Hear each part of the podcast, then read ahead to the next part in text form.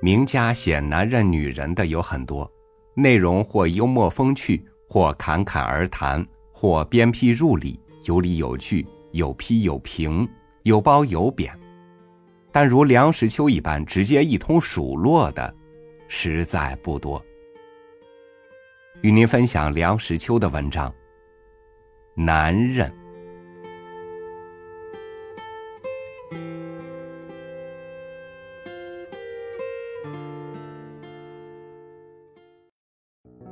男人令人首先感到的印象是脏。当然，男人当中亦不乏刷洗干净、洁身自好的，甚至还有油头粉面、衣裳楚楚的。但大体讲来，男人消耗肥皂和水的数量要比较少些。某一男校，对于学生洗澡是强迫的，入狱签名。每周计核。对于不曾入狱的，初步惩罚是宣布姓名；最后的断然处置是定期强迫入狱，并派员监视。然而日久完生，签名簿中尚不无服贸情事。有些男人，西装裤尽管挺直，他的耳后脖根土壤肥沃。常常易于众脉。袜子手绢不知随时洗涤，常常日积月累，到处塞藏。等到无可使用时，再从那一堆污垢存货当中拣选比较干净的去应急。有些男人的手绢，拿出来硬像是土灰面制的白果糕，黑乎乎粘成一团，而且内容丰富。男人的一双脚，多半好像是天然的，具有泡菜、梅干菜再加糖蒜的味道。所谓“滴足万里流”是有道理的，小小的一盆水却是无济于事。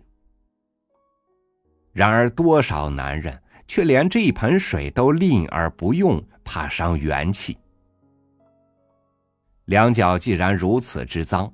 偏偏有些逐臭之夫，喜于脚上藏垢纳污之处往复挖掘，然后嗅其手指，引以为乐。多少男人洗脸都是专洗本部，边疆一概不理。洗脸完毕，手背可以不湿。有的男人在结婚后才开始刷牙。门湿而谈的。是男人，还有更甚于此者，曾有人当众骚背，结果是从袖口里面摔出一只老鼠。除了不可挽救的脏相之外，男人的脏大概是由于懒。对了，男人懒，他可以懒洋洋的坐在旋椅上，五官四肢连同他的脑筋，假如有。一概停止活动，像呆鸟一般，不闻夫博弈者乎？那段话是专对男人说的。他若是上街买东西，很少时候能令他的妻子满意。他总是不肯多问几家，怕跑腿，怕废话，怕讲价钱。什么事儿他都嫌麻烦，除了指使别人替他做的事之外。他像残废人一样，对于什么事都愿坐享其成，而名之曰世家之乐。他提前养老，至少提前三二十年。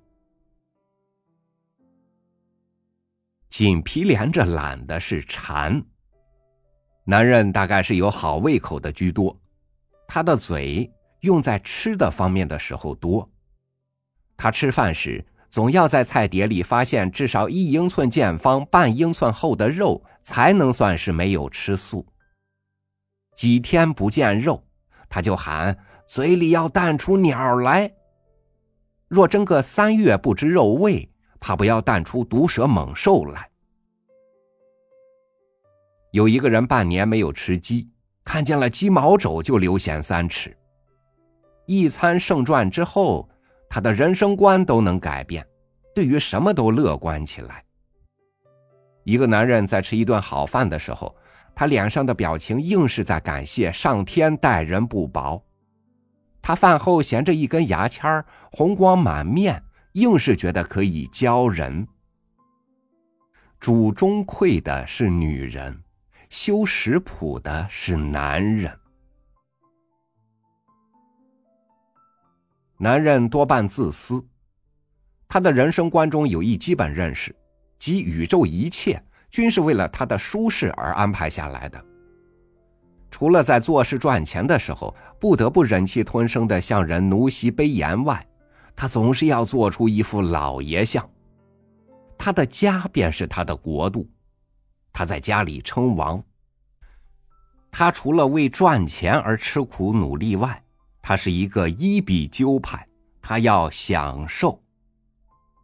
他高兴的时候，孩子可以骑在他的颈上，他引颈受骑；他可以像狗似的满地爬。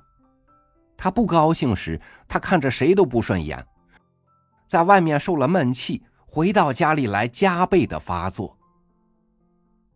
他不知道女人的苦处，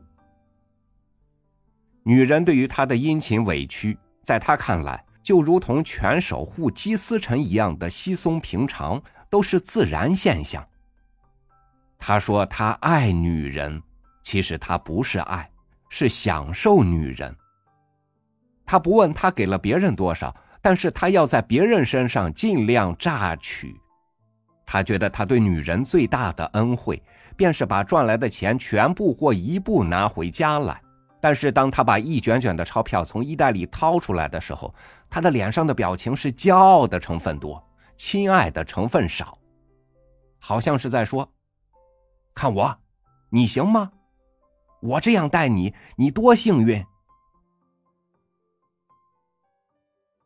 他若是感觉到这家不复是他的乐园，他便有多样的借口不回到家里来。他到处游。他另辟乐园，他有聚餐会，他有酒会，他有桥会，他有书会、画会、棋会，他有夜会，最不济的还有个茶馆。他的享乐的方法太多。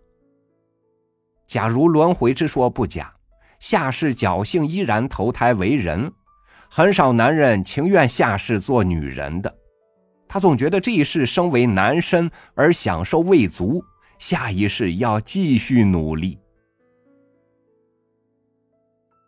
群居终日，言不及义，原是人的通病，但是言谈的内容却男女有别。女人谈的往往是：“我们家的小妹又病了，你们家每月开销多少？”之类。男人的是另一套，普遍的方式，男人的谈话最后不谈到女人身上便不会散场。这个题目对男人最有兴味。如果有一个桃色案，他们唯恐其和解的太快。他们好议论人家的隐私，好批评别人的妻子的性格相貌。长舌男，到处有的。不知为什么，这名词尚不甚流行。